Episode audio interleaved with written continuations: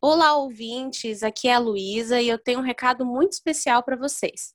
Ao longo do mês de março, o podcast Elas Debatem vai fazer uma programação diferente e especial para o mês da mulher.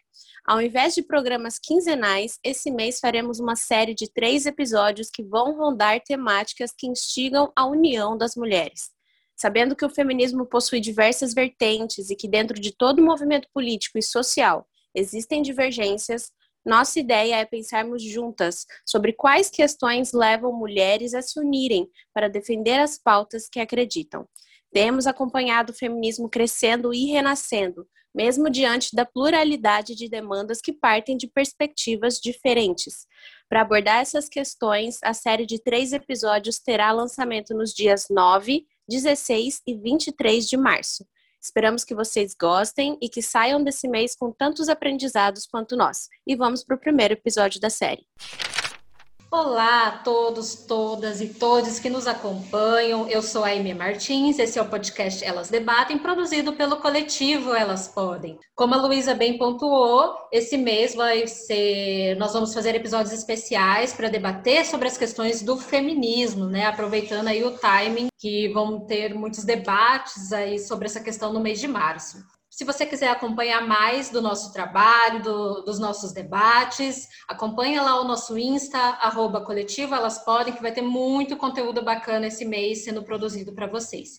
Tem o projeto Elas Se Apresentam, tem o Elas Inspiram, tem também as referências dos episódios que a gente sempre coloca lá para quem quiser se aprofundar.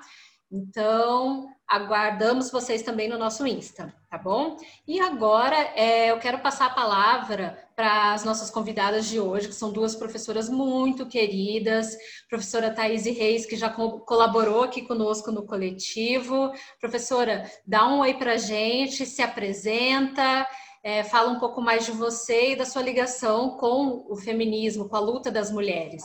Oi, Aimee, oi para todos os ouvintes, todas e todes né, ouvintes. É, oi também para Rita e para Luísa que estão aqui. Eu sou a Thaís Reis, é, eu sou uma mulher preta, né, retinta, é, eu sou, tenho 38 anos, sou uma mulher cis, heterossexual, de classe média, pensando em todas as variáveis, algumas, né, não todas, mas algumas das variáveis que me atravessam e que me constituem. E, e o feminismo, para mim, ele, eu acho que vem desde muito cedo, desde adolescente, não como é, ainda sem uma consciência de que era um movimento feminino, de que era uma feminista, mas uma defesa dessas pautas e dos direitos da mulher, eu acho que isso vem desde muito cedo. E aí, mais recentemente, eu acho que ele vem como uma, uma militância muito ligada à academia, à pesquisa e à docência, muito ligada também aos estudos de relações étnico-raciais, especialmente de negritude.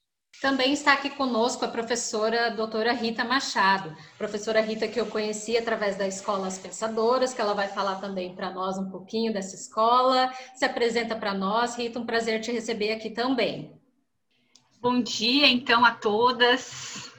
Aimee, Luísa, Thaís, um prazer te conhecer, conhecê-las, né? A Aimee eu já conheço de outros espaços.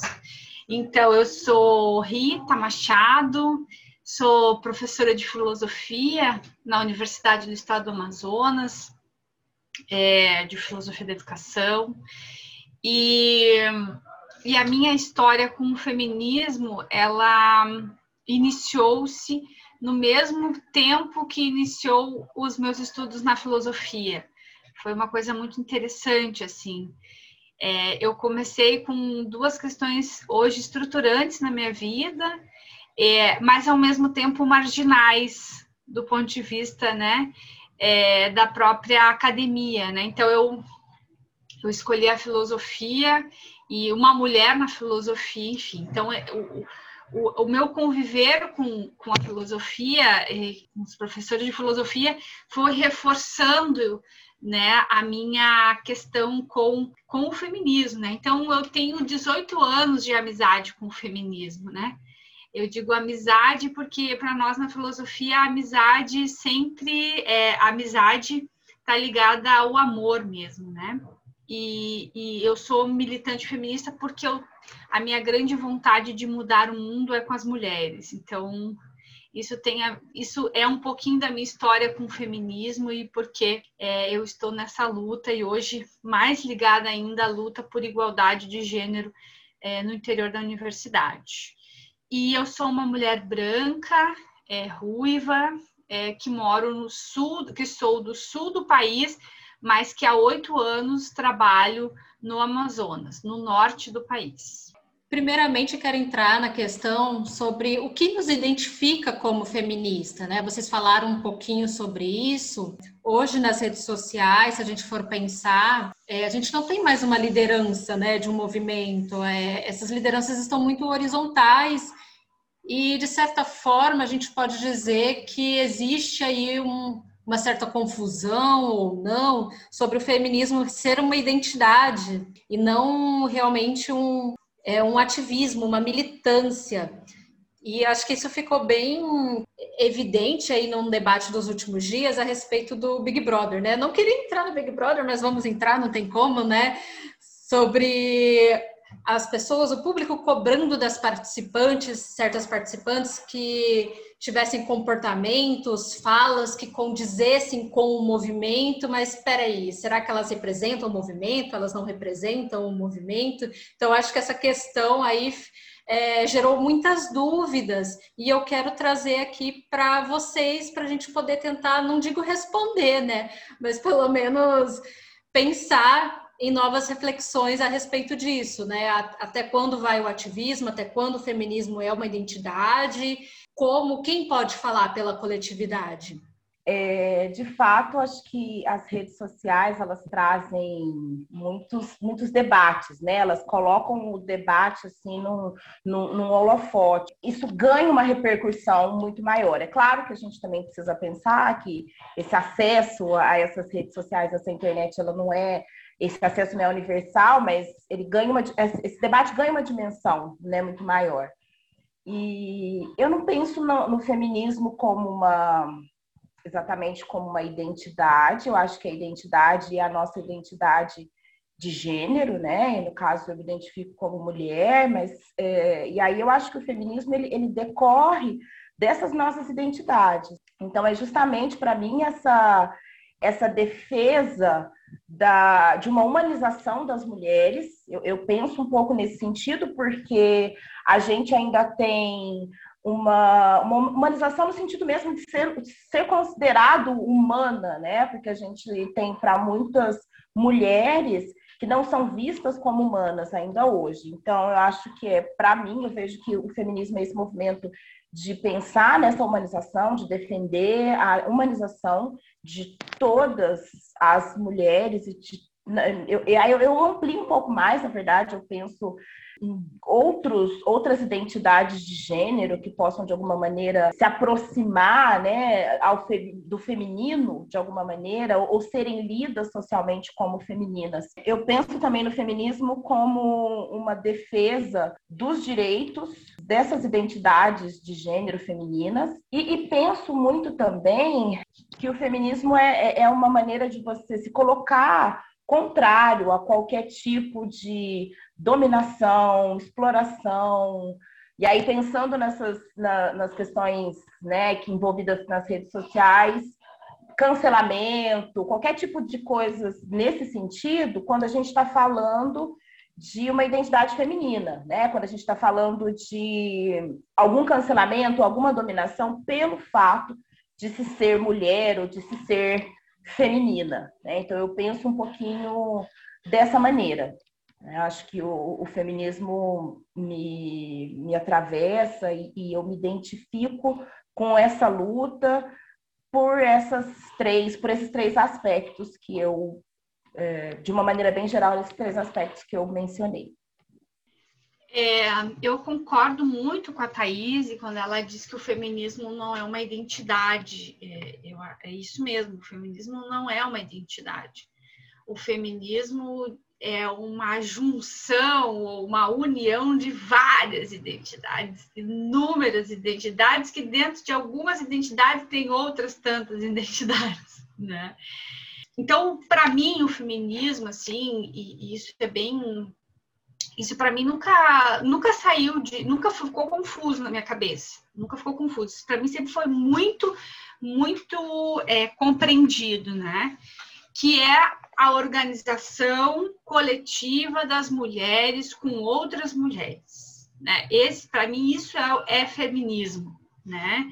E dentro dessa organização existe algo que é comum a todas nós. Sejamos mulheres brancas, mulheres negras, mulheres indígenas, mulheres trans, não trans, binárias, não binárias, enfim, todas as mulheres, que é a luta contra o patriarcado, contra o racismo, né, contra o sexismo. Então, acho que isso é algo que faz com que nós sejamos feministas. O, o debate do feminismo liberal, né, vai dizer a Nancy Fraser, é o que está colocado hoje. Eu não olho Big Brother, não olho mesmo, gente, porque a cultura do consumo instalada pelo Big Brother é, é, a continuação da cultura da ignorância, do preconceito, de tudo que é desprezível na sociedade, né? Então, assim, é, o, o, o que se coloca nesse cenário hoje é exatamente o, o feminismo liberal lá que a Nancy Fraser, discute, né? De um destaque de uma individualidade de uma pessoa que se autoriza a falar porque tem a cor da pele negra, do empreendedorismo de si, né? Eu posso, porque afinal de contas eu vim das classes populares, eu fui, então eu, eu, me autorizo a falar pelas classes populares, enfim.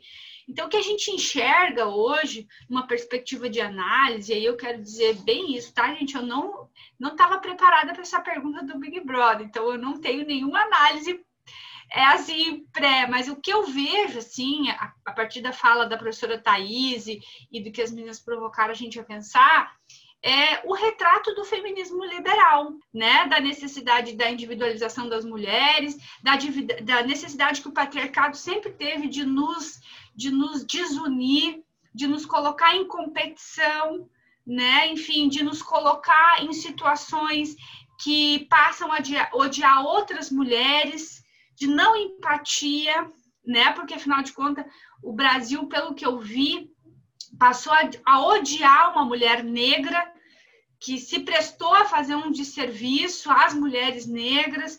Então, assim, então isso são jogos e, e que o feminismo liberal coloca muito bem.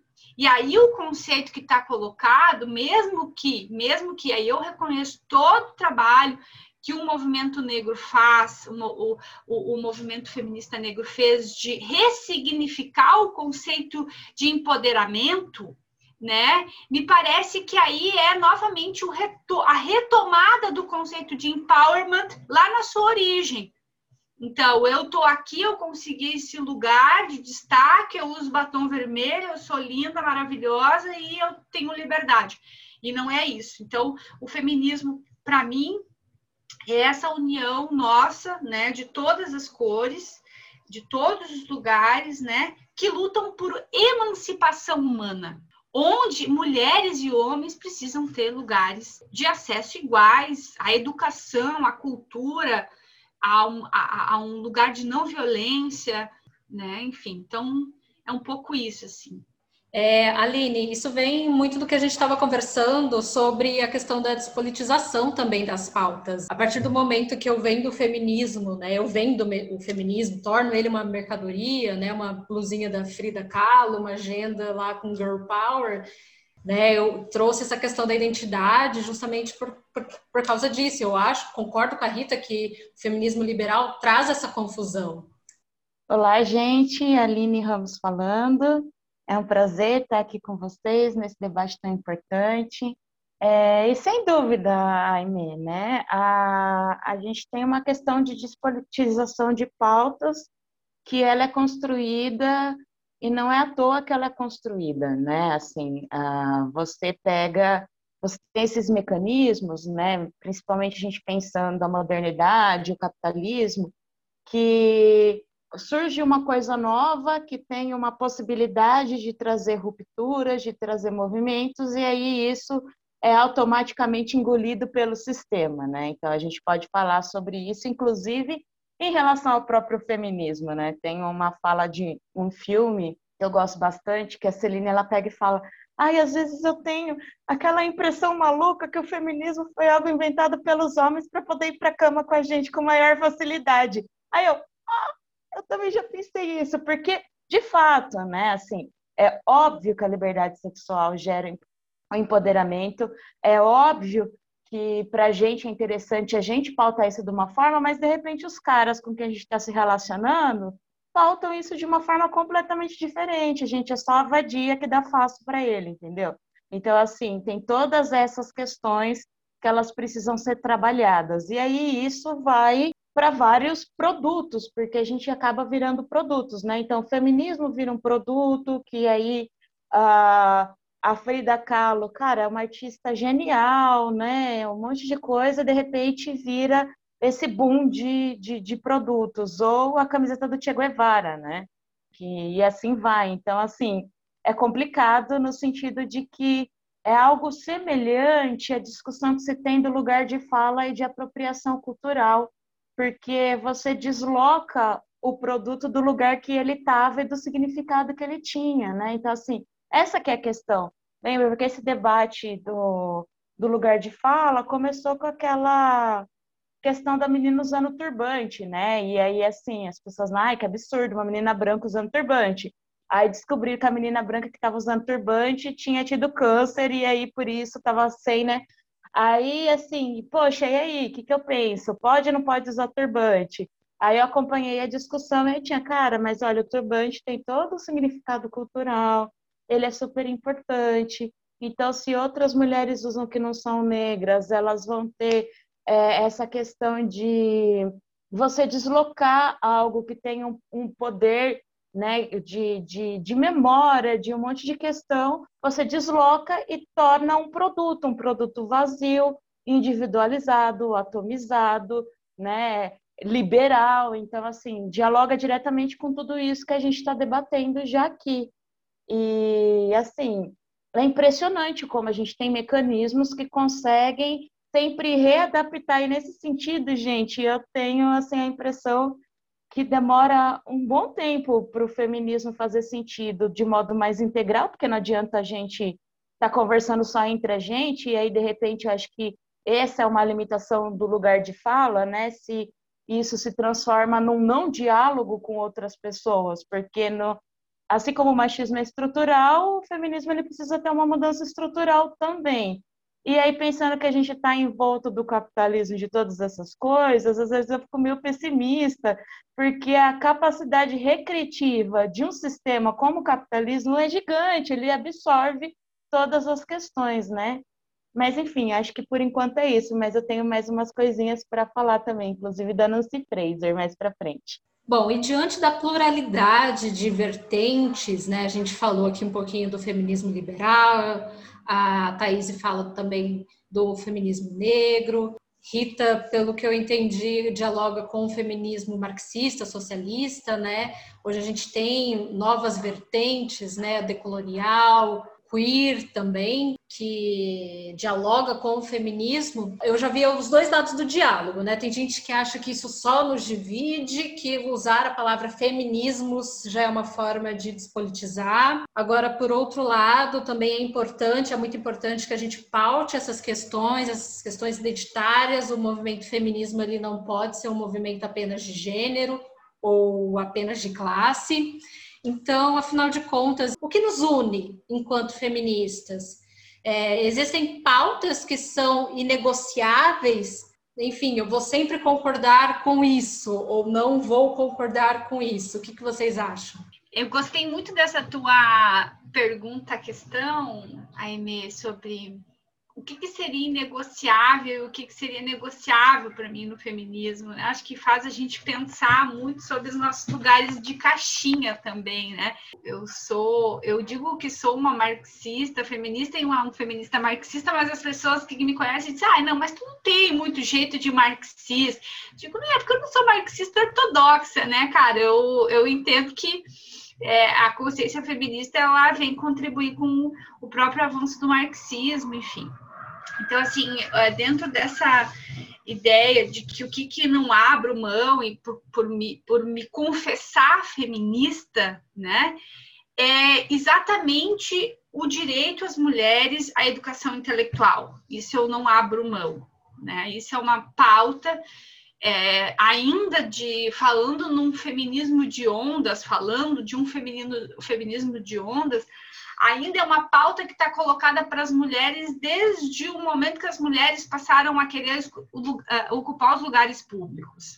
É uma pauta que estava colocada lá na Olympe de Gouges, é uma questão central na, na luta da Mary Wollstonecraft, é uma pauta fundante no pensamento da Anísia Floresta, pautas que ainda são muito reais, por exemplo, para Malala, né? Nossa querida Malala, que luta até hoje pelo direito às meninas irem à escola, e é algo que me move dentro do feminismo, que as mulheres possam ter acesso ao conhecimento, ao conhecimento intelectual, de discordar, e daí vem a minha questão, o que, que eu não aceito, né, dentro do feminismo. De, eh, algumas companheiras acreditam que tem homens que podem ser feministas, né, eu, eu sou uma que acho que não, né, homem não pode ser feminista.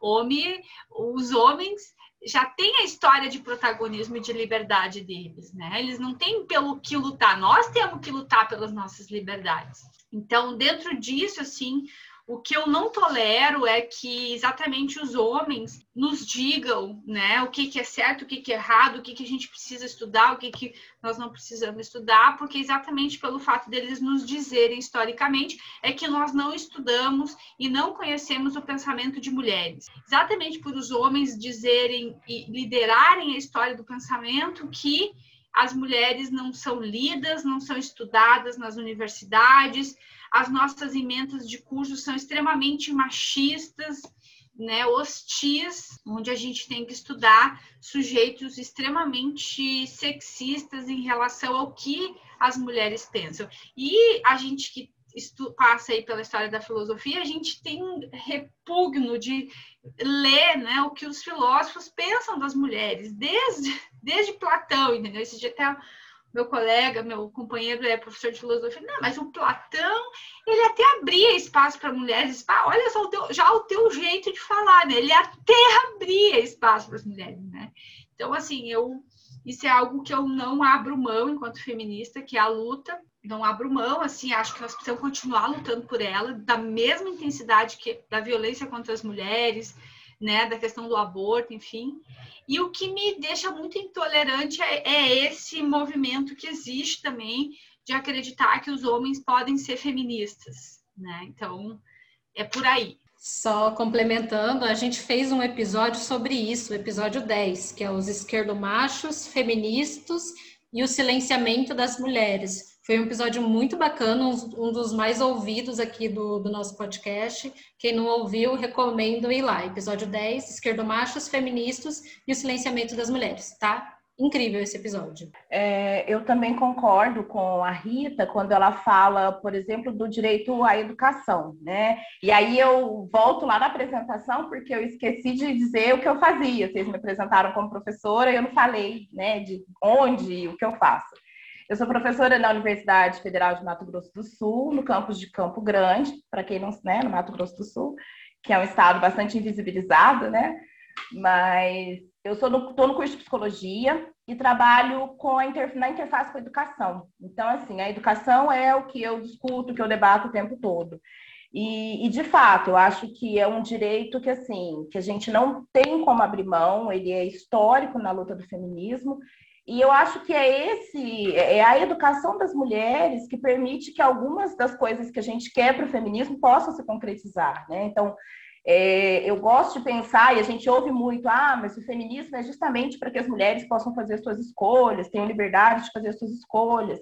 E eu acho que é muito complicado a gente falar em liberdade de escolha numa sociedade, né, como a gente tem, numa sociedade capitalista, em que sem minimamente o direito à educação, aí deixando aí não não deixando os outros, né, tem todos os outros direitos fundamentais que são necessários para que essas mulheres possam, enfim, poder escolher. Então a gente vai falar em liberdade de escolha para uma menina que nasceu numa situação adversa, numa periferia, e que não tem nem acesso à educação. Como que ela vai mudar a realidade dela? Se ela veio de uma família em que a avó foi empregada doméstica, a mãe empregada doméstica, sem ter minimamente um acesso a uma educação de qualidade, como que ela vai poder não ser também uma empregada doméstica, né? E aí não considerando o valor, é, não, não colocando aqui que essa seja uma profissão que, que, desmerecendo a profissão, mas pensando justamente na possibilidade de transformação social, na transformação né, de, de vida também dessa, dessas jovens.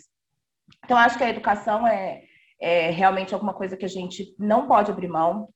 Acho muito interessante, então, que, ela, que a Rita trouxe sobre as ementas, né, dos cursos de graduação, é incrível porque eu estou num curso de psicologia, em que, pelo menos aqui no Brasil, a, o último levantamento que eu, que eu é de 2012, 95% das profissionais são mulheres. E aí a gente vai para primeiro a gente vai para os grandes teóricos que vocês conhecem da psicologia são homens, né? Acho que você falar, ninguém vai esquecer do Freud, né, como grande aí representante da psicologia. E as nossas ementas, as nossas leituras são basicamente homens. Então, eu tenho tentado trazer mulheres e negros e negras, porque aí, se a gente for entrar nessa seara da raça, então, aí a gente não vai ter nada, né? Nem na psicologia e, muitos outros cursos de graduação. É, com relação às vertentes, eu também gostaria de falar, né? Porque tem realmente esse debate, ah, porque como assim feminismo, feminismo negro, feminismo indígena, feminismo, essas coisas dividem o feminismo, tem que ser todo mundo feminista. E, e, eu não acho que o que nos divida sejam as diversas vertentes. Eu acho que as vertentes elas são um, uma, um reflexo das nossas identidades e do quanto essas pautas foram historicamente invisibilizadas, né? e das formas como também o próprio sistema foi cerceando as mulheres. Então, o cerceamento da mulher negra é diferente da mulher indígena, que é diferente da mulher branca, que é diferente da mulher trans, enfim, das várias identidades femininas. Então, acho que eu vejo as vertentes dessa maneira, né? É, é, claro que tem aí os perigos de você ficar ali no seu, no seu quadradinho e querer defender alguma coisa só, ah, porque eu sofro mais, né? Acho que às vezes a gente acaba entrando um pouco nessa, ah, porque eu sou preta e, e de, da, da favela, da periferia, então acho que o mérito não é esse, né? Então acho que as, as vertentes elas não deveriam nos dividir. Eu acho que elas simplesmente mostram a nossa diversidade, como, a Rita falou, e, e ela, a gente precisa, de alguma maneira, encontrar esse ponto comum. Para mim, uma das coisas que, que, assim, que nos une, que deveria ser alguma coisa comum, é, é não aceitar que a gente. É não aceitar, por exemplo, o linchamento, o cancelamento, a opressão de uma mulher pelo fato de ela ser mulher. E aí eu concordando ou não com ela, né? Então, é, vamos pegar os exemplos aí, a Carol com K, ou exemplos mais que estão fora um pouco desse momento de, da mídia, mas Regina Duarte, que protagonizou uma série de, de, de questões muito complicadas, e eu tenho, ela tem um posicionamento que nada condiz com o meu posicionamento, por exemplo. Mas eu acho que a partir, ou mesmo a Carol com K, apesar de ser uma mulher negra retinta como eu, né? Mas eu acho que a partir do momento em que elas são é, oprimidas, canceladas, a partir da sua identidade feminina, eu acho que isso também não dá para aceitar. Eu acho que não dá para ser uma feminista e permitir que essa mulher seja aí, né, é, humilhada e odiada por ser uma mulher e não pelas coisas que ela diz ou pelas coisas que ela pensa, que a gente também precisa contextualizar, né? Porque homem nenhum, por, por pior que faça as coisas, a gente não vê as pessoas falando do Bolsonaro e tem muito motivo para falar por ele ser um homem, né? Ninguém está falando, ah, porque é homem, ah, porque é branco. Então, por que, que a gente tem que aceitar que se faça isso de mulheres, né? Se a gente for pensar na Dilma, assim, é revoltante. Quanto, pensando agora na gasolina, no preço da gasolina, quando a gasolina aumentou no governo Dilma, aquelas fotos, aquelas capas de revista super ultrajantes, mas ultrajando, assim, né, é, é, falando sobre o fato dela ser mulher. E agora? A gente está vendo alguma crítica ao Bolsonaro, ao fato dele ser homem e estar tá fazendo, está conduzindo a, a, política nacional dessa maneira? Então, para mim, isso não é aceitável. Não é aceitável. Eu posso não concordar com essa mulher, mas se você está aí é, né, culpa, culpando o fato dela ser mulher e achando que a responsabilidade pelo que ela faz é em função dela ser mulher, é, aí, para mim, não, não tem conversa. Realmente é aquela coisa. Não é porque eu sou feminista que eu tenho que concordar com todas as mulheres. Não tem mesmo. Não tem que passar a mão na cabeça de mulher que faz merda, de mulher que não tem empatia. Mas isso não significa que eu vou sair por aí é, pregando violência contra ela, né? Até porque a gente sabe que é desmedido, né? A, a forma que a sociedade pune, reprime mulheres, pessoas negras, pessoas trans, pessoas indígenas é completamente diferente de pessoas brancas, né? Então, gente, e aí, assim, é, é, dialogando diretamente com o que as professoras estavam falando, é, eu acho que é importante uh, a gente pensar a questão da sororidade como algo a ser levado a sério. Não é só uma palavra bonitinha que a gente descobriu há alguns anos, né? Então, assim, e no meu ponto de vista, isso também precisa ser estendido às mulheres trans, porque se a gente está falando desde a Beauvoir que o, que o gênero é uma construção, se ele é uma construção, uma mulher trans também passa por essa construção, que tem uma corporalidade diferente da minha, que sou cis, mas ainda assim é uma mulher. E ainda assim vai sentir os impactos de ser uma mulher no mundo que é machista. Principalmente porque, para o entendimento de algumas pessoas, essa mulher escolheu ser mulher. Então, assim, ainda tem esse preconceito a mais que a gente sabe que não é uma escolha também. É e não é, né? É, existem questões aí, né, que de repente a Thaís pode é, falar melhor para a gente, que estão ligadas à psicologia e etc. Mas é, há uma escolha de um posicionamento político de se tornar mulher mas tem algo ali que é íntimo, né, que está ligado mais à questão psicológica da pessoa. Mas de qualquer forma, eu acho que a gente tem que ter um movimento que seja mais acolhedor e no sentido também que a gente não pode pegar e sair de um extremo que é o, mulheres reprimidas pelo machismo dizendo que elas precisam fazer para a gente ir para um outro extremo, que é mulheres reprimidas pelo feminismo, dizendo que elas precisam fazer. Gente, a gente pode fazer qualquer coisa, sabe? Eu posso ser dona de casa se eu quiser. O que eu não posso é não ter acesso à educação e não ter conhecimento e posicionamento no mercado de trabalho. Mas se algum momento da minha vida eu encher o saco que eu não quero mais trabalhar, ou se eu resolver ser mãe e ficar cinco anos da minha vida dentro de casa cuidando do meu filho e participando da primeira infância do meu filho, que é mega importante, tá tudo bem, né? Que é um pouco que a gente conversou no, no outro episódio. Quer passar batom para ir na padaria? Tá tudo bem. Quer ir descabelada? Tá tudo bem também. Então, assim, não há um negócio de o que, que você pode ou não pode fazer e qual é o tipo de mulher que nós temos que ser, né? Então, assim, eu acho que a, a luta, no meu ponto de vista, é exatamente para a gente conseguir ser o que a gente quiser ser, para não ter mais ninguém dizendo o que, que a gente precisa ser, nem outras mulheres, né? E aí eu só queria pegar e fazer uma consideração em respeito dessa questão do direito, é, de direitos de educação. Primeiro que, assim, é, é impossível uma pessoa ter liberdade de escolha se ela não tem acesso a conhecimento, né? Então, assim, são duas coisas básicas. Então, a gente tem que ter acesso ao conhecimento e à formação, e a gente tem que ter dinheiro. Então, assim, não é impossível, é, não, não tem como estarem descoladas da nossa pauta do movimento feminista a questão de uma sociedade mais justa, do ponto de vista de classes e de repartição de bens, mas também do ponto de ser mais acessível. E é interessante que o pessoal que debate cidadania, né, para quem não conhece o debate, cidadania a gente diz que é composta de direitos civis, políticos e sociais. Muito rapidamente, novamente, depois a gente deixa no Instagram é, as referências né, dessas coisas que eu falo rapidamente aqui no podcast. Direitos civis, direito de ir e vir e de fazer associações.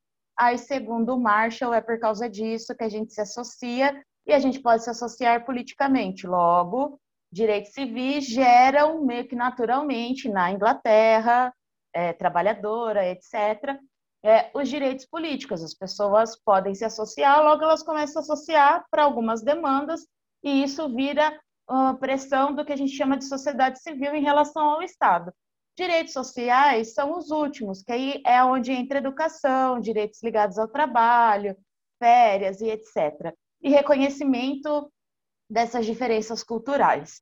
Mas, ao mesmo tempo, os autores que estudam isso, eles vão indicar que os países em que houve uma pequena inversão e que o acesso à educação universal ele aconteceu antes do previsto, foram os países que tinham participação política melhor, seja de movimento social, que vai correr por fora do Estado e vai estar no que a gente chama de sociedade civil, e aí isso pode virar ONG e outras coisas assim, seja para você participar, para você pegar ver se o orçamento do seu vereador está certo, sabe? Então, assim, é essencial que nós tenhamos formação, é essencial que nós tenhamos garantia de acesso para as mulheres. Aliás, as mulheres elas estudam mais e ainda têm colocações de trabalho mais inferiores.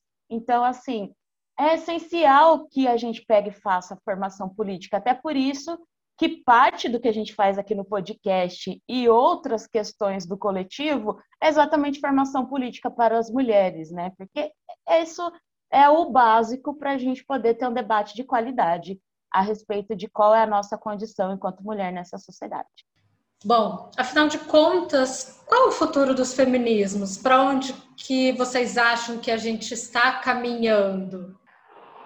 Olha, eu fiquei pensando nessa, nessa, na, nessa pergunta, para onde estamos caminhando? É, eu acho que tem, se a gente olha às vezes, às vezes eu tenho esse pessimismo que a Aline já relatou, mas eu tenho ainda uma visão otimista. Eu acho que apesar do que a gente tem é, o que a gente vê internet, a gente vê assim discussões muito acaloradas e às vezes a gente fica, não, mas isso não é feminismo, a gente precisa separar o que é feminismo e o que não é. Mas eu acho importante que essa discussão esteja chegando para mais gente.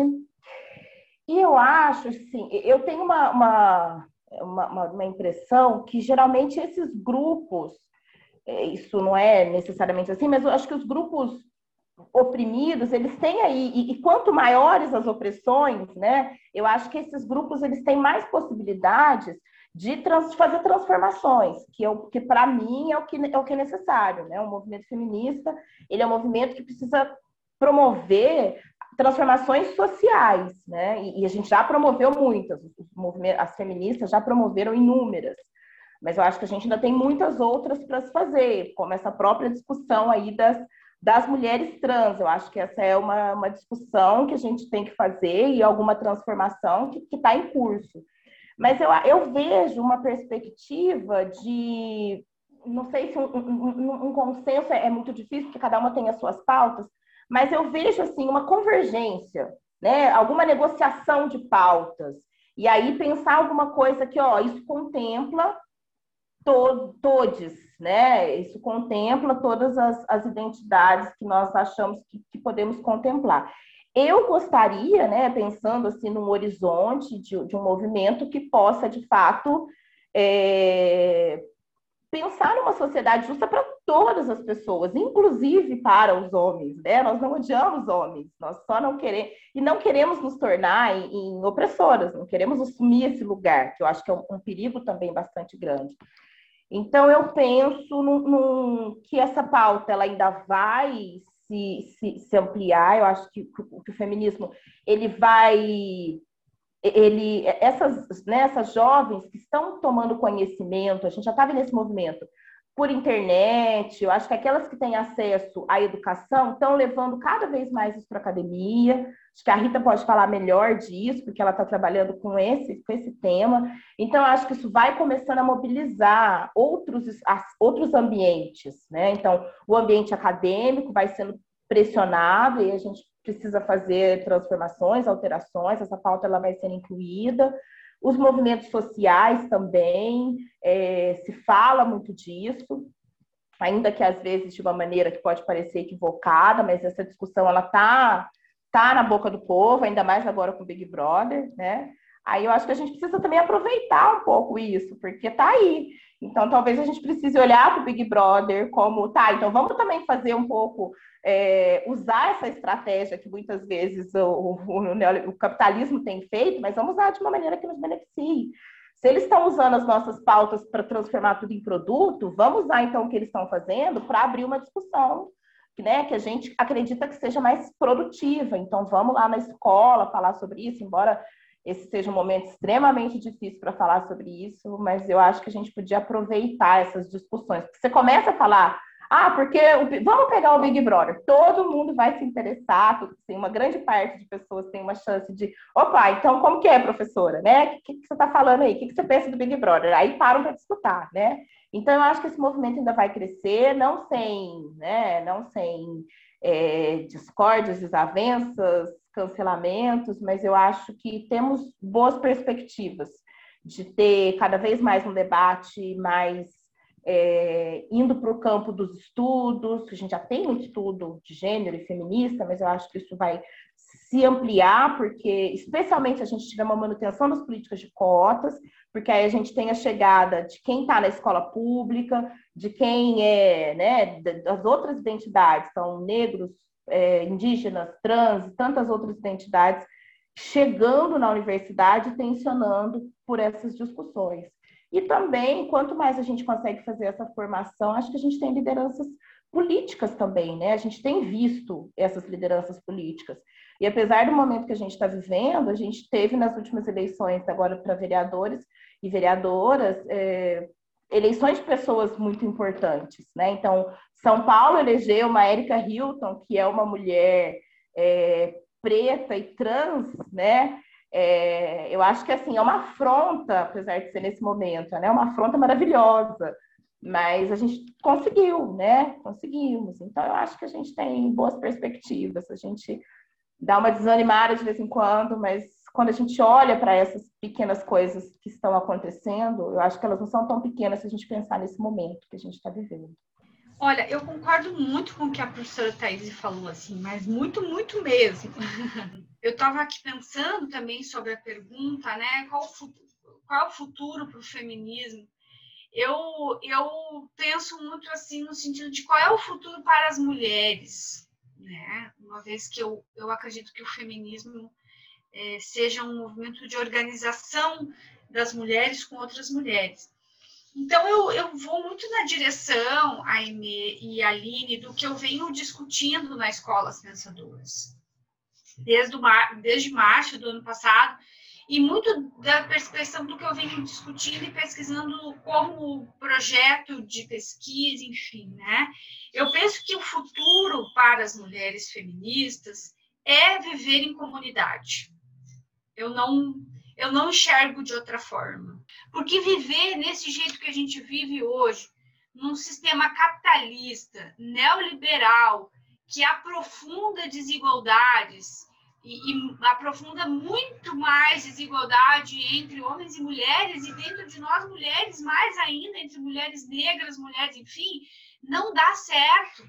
Não tem, não tem como nós é, tentarmos buscar soluções para viver nesse mundo liberal, neoliberal, se não for é, criando e co-criando outras formas de vivermos juntas, que passa por criação de valores feministas. E, minhas queridas, isso não é algo fácil. Eu estou liderando uma equipe das, eu lidero a equipe das pensadoras que vocês tiveram a oportunidade de estar conosco e tenho certeza que vão se afiliar nessa comunidade, né?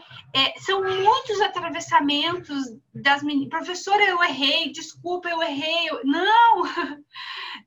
Essa coisa do erro, da culpa. Não, a gente está aqui, vamos cooperar, não há erro, há um, né? Enfim. Então, assim, é muito difícil desconstruir essa lógica dessa educação que foi nos dada, né, e que foi nos imposta, assim, por um sistema, é, é, por um sistema de sociedade que individualiza as mulheres, nos coloca em competição, nos torna empreendedoras de si, né, e que, e que ataca nós e a natureza numa mesma intensidade. Então, assim, eu não tenho dúvida, a Aimee, a Aline, Thaís, que o nosso futuro é sim caminharmos para uma auto-organização e vivermos em comunidade. É lógico que a gente tem um desafio, porque hoje a gente está na internet.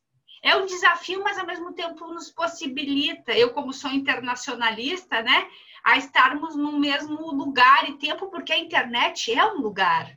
Quem diz que isso não é um lugar está tem, tem que rever aí muita coisa, né? Então, assim, eu responderia dessa forma. É óbvio que aqui caberia um outro podcast sobre o que, que o que, que seria, como é que a gente construiria e co-criaria essa comunidade das mulheres, né?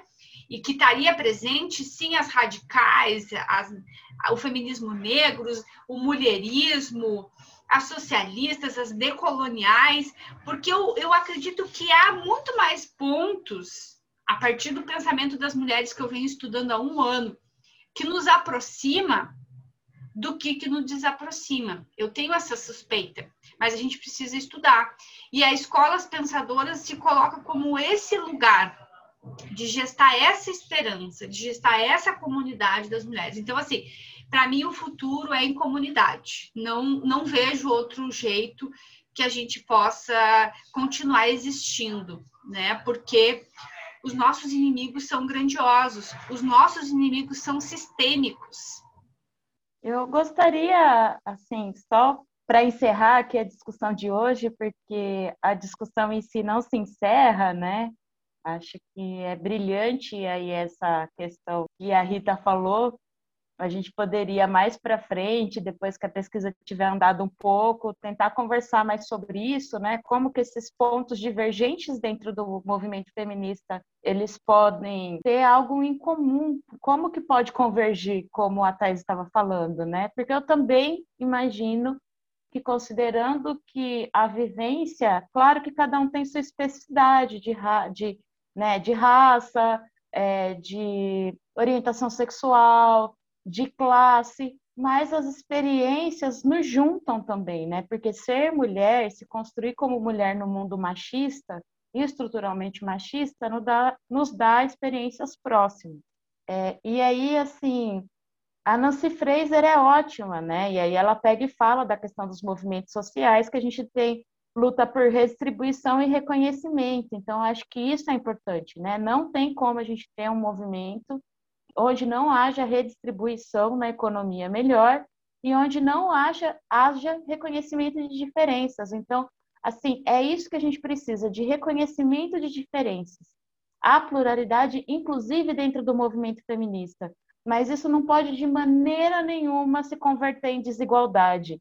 Então, assim, somos diferentes?